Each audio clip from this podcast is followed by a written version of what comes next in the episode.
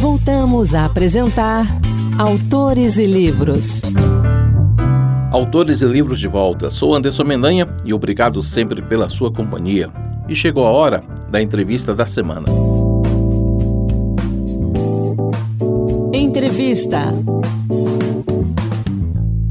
Hoje a gente destaca o livro de contos Coisa Amor de Pedro Jucá, publicado pela editora Urutau. Livro de estreia do escritor cearense Pedro Jucá, esse livro é composto por contos que abordam aversos e contradições das relações humanas a partir de situações cotidianas relacionadas sobretudo com a maternidade, o amor, a sexualidade e o desejo, e também o inconsciente, a morte, a memória, a loucura e a solidão. Pedro, bem-vindo ao Autores e Livros. Vamos conversar então sobre Coisa Amor, que trata desses vários temas aí. Seja bem-vindo. Obrigado, Anderson. Obrigado pela acolhida. É um, como eu falei, é um prazer estar conversando com você hoje aqui. É, mandar um salve, um alô para os ouvintes da Rádio Senado também. Estou muito feliz, é uma honra. Me sinto honrado de estar com você conversando. Pedro, fala um pouquinho para quem acompanha a gente aqui no Autores e Livros, o que é Coisa Amor, como que ele nasceu e vamos falando dele. Tá, o que é o Coisa Amor? Nossa, pergunta difícil. Recentemente, quando o pessoal é, me faz essa pergunta, eu desenvolvi uma resposta assim, meio é, para ter um, um, um, efeito assim. É uma, é uma mistura de é, Manuel Carlos com Lars von Trier, assim, tipo, são histórias cotidianas é, é para quem leu o livro. É sim, eu vou te cortar, eu lendo ele realmente é por aí mesmo. Continua. Não é uma boa fórmula, não é uma boa é. fórmula, não é uma boa maneira de apresentar o livro, porque é difícil às vezes apresentar, porque são às vezes existem, são temáticas muito sutis, às vezes as histórias são sutis, assim, bem, as histórias em geral são bem cotidianas, por isso que eu brinco falando do Manuel Carlos, porque é, para o saudoso Manuel Carlos, quando ele ainda fazia as novelas, meu Deus, é, ele está vivo, né? Eu digo saudoso porque é, as novelas me, me, me dão saudade. Aquela história, é, são histórias familiares em geral, cenas cotidianas, não existem efemérides, não existem grandes, grandes causos, são histórias do dia a dia que de alguma maneira, e aí entra a coisa do Las von Trier, de alguma maneira tocam questões mais profundas, né? E, e, e às vezes o livro é, retrata isso de uma maneira eu não sei se, se, chocante é exatamente a palavra, mas, mas é, toca feridas, né? Assim, um, do, um dos propósitos do livro foi foi dar uma revolvida nessa, nessa parte da gente que a gente muitas vezes quer deixar ali escondida, enterrada, é, que nem sempre é agradável entrar em contato com isso, mas eu acho que é crucial, é essencial para nossa para nossa sanidade pessoal e sanidade enquanto ser é, social, né? Enquanto ser componente de uma sociedade que está constantemente, portanto, em contato com esse, com o outro e com os outros, e a gente precisa fazer laço, e é nesse laço que às vezes a gente se que a gente tropeça, né? E, e enfim, eu queria fazer esse tipo de provocação para levar o leitor e, e, as pessoas a quem o livro alcance a refletir sobre, sobre si, né? Sobre o próprio desejo e sobre a sua própria maneira de estar no mundo. São várias temáticas que são trabalhadas ali, algumas de uma forma muito mais intensa, outras dão algum descanso para a gente durante a leitura. É, como é que surgiram essas temáticas? Como é que nasceu a vontade de escrever esse livro de contos? É, na verdade, o, o Coisa Amor vem de um processo de autocuradoria, né? Assim, eu escrevo ali, eu acho que meu primeiro conto sério, entre aspas, eu escrevi ali por volta de uns 15 anos. E desde então eu vinha escrevendo de uma maneira mais ou menos diletante, espaçada, é, alguns contos. Então, é, quando começou a pandemia, no começo da pandemia, é, eu falei, não, agora eu preciso sentar e tomar vergonha na cara e escrever o que eu e fazer o que eu sempre quis fazer, que era escrever, né? E aí eu, eu, eu, tenho, uma, tenho uma frase do. Eu sou meio cria da psicanálise, apesar de ser do direito, eu trabalho com direito, eu sou meio cria da psicanálise. E Lacan falava que o, o psicanalista precisava ser um homem sério, né? E não no sentido de ser um homem sisudo, carrancudo, pesado, porque eu não sou essa pessoa. O Coisa Amor é um livro pesado, eu acredito, mas eu sou muito palhaço, eu tô sempre fazendo palhaçada aí, dando risada. É... Mas ele falava que o psicanalista precisa ser um homem sério no sentido da. É, existe um joguinho etimológico aí, né? É, é um homem sério na medida em que ele sabe fazer série do próprio desejo. é, ele precisa estar constantemente sustentando aquela aposta que ele faz em ser psicanalista. E eu tomo isso para minha escrita. Assim, é, eu, que, eu, chegou o um momento em que eu não, agora eu preciso ser um escritor sério. Não no sentido de ser sisudo, arrancudo, pesado, mas no sentido de alguém que sabe fazer série do próprio desejo de escrita. Então chegou, começou a, a, a pandemia, estava trancado em casa, não tinha muita opção do que, do que fazer da vida. Eu falei, não, agora é, é, é, é, a hora. E é engraçado porque dentro do contexto de pandemia a gente tem muito premente, muito próximo a noção da própria finitude, né, e de quem está perto da gente. Uhum. Isso, isso fez emergir uma certa urgência. E não, eu, como eu disse, eu preciso tomar vergonha na cara, eu vou sentar a bunda na cadeira e vou escrever. Então eu tinha, havia contos prontos que eu reescrevi do zero. Veja, tem o, conto noturno, um dos contos do Coisa Amor, teve seu protótipo, ali, aquela centelha inicial, uma versão inicial muito, muito, muito é, precoce, numa, a partir de uma redação da oitava série. Veja que. E é um conto pesado, veja que eu era um adolescente um pouco problemático. Era veio de uma redação da oitava série. Então, assim, eu tinha muita coisa que eu já tinha escrito, muitos começos, né? Assim, às vezes a gente começa, tem um, dois parágrafos, terminar é outra história, é muito mais difícil, muito mais complicado. E, teve, e, e houve contos em que eu comecei do zero, a partir ali da, da, desse contexto de pandemia. Então, quando eu terminei tudo, eu tinha muita coisa escrita que eu precisei limar, polir, para tentar transformar isso num, num corpus, né? Assim, em, em uma peça é, literária que tivesse unidade. Então, é, foi o coisa movem disso, assim, dessa, dessa, dessa reunião de escritos que eu tive ao longo da vida, que foram consolidadas, compiladas é, e, e, transformadas a partir de uma autocuradoria num, num, num projeto que quero crer que tem alguma unidade temática, né? Unidade de forma nem tanto, mas isso aí é uma coisa, a gente pode até conversar sobre isso, foi uma coisa proposital. Eu quis que é, eu tive trabalhado num range, assim, num espectro de, de, de, de, de quase de experimentação formal. Agora, na, na temática, eu, eu, quis conferir uma certa unidade. Ela já levantou muitos dos temas aí, né? É, e, e, são, e a, a, primeira parte da sua pergunta são questões. É, eu escrevo a partir de questões que me atormentam, de coisas que me atormentam, assim, que eu acredito que, em grande medidas são questões que, que mais ou menos universais, né? E ao mesmo tempo muito individuais, muito pessoais. Eu, eu falo que é um universalismo individual ou individualismo universal. É, os contos vieram a partir de uma tentativa de estetizar, ou de colocar sob, sob uma forma subjetivada, sob uma forma narrativa, questões minhas, questões muitas vezes existenciais. Claro, eu não estou falando que eu escrevo só autoficção. Existe autoficção uhum. no livro? Sim mas eu diria ali que 30%, 40% no máximo. Mas mesmo as histórias que não, não retratam autoficção, é, partem de alguma maneira de alguma questão, de algum, de algum problemática que algum dia me alcançou, que me mobilizou, sabe?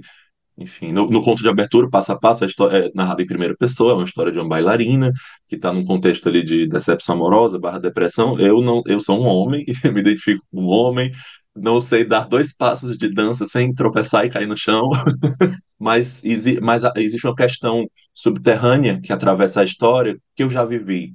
E eu tentei, de alguma maneira, transformar aquilo numa história que, com sorte, vai alcançar as pessoas, né? Não sei, aí o leitor que terá que dizer. Bem interessante que você comentou, porque a minha impressão é que os contos, eles desencavam, eles desenterram sentimentos, emoções, histórias e desejos. É por aí mesmo? É, você foi muito preciso ao, ao, usar o termo desencavar, desenterrar. Sim, é isso. Assim, é, e, e essa coisa do desenterrar está muito associada, às vezes, à a, a, a, morte ao tesouro. Né? Uhum. Tô, tô aqui, foi o que me veio à cabeça aqui. É, desenterrar, a gente desenterra, enterra mortes, portanto, desenterraria mortes e enterra desenterra tesouros. E, e, e, eu acho que tem uma. Você foi muito sábio em usar esse termo, porque tem uma sacadinha aí a partir dessa associação, né? Entre, entre, entre, entre morte e tesouro, aquele que a gente quer deixar enterrado, mas que ao mesmo tempo é muito precioso, é muito caro, mas que às vezes a gente tem vergonha, quer deixar enterrado. Tem, um, tem uma ambiguidade que a gente pode tirar desse termo que você usou aí. É, muitas vezes a gente quer deixar enterrado uma parte que é muito essencial nossa, uma parte que é muito cara e que muitas para a qual muito, da qual muitas vezes a gente quer nos virar, se virar, né? Assim, a, a, a da qual a gente quer fugir.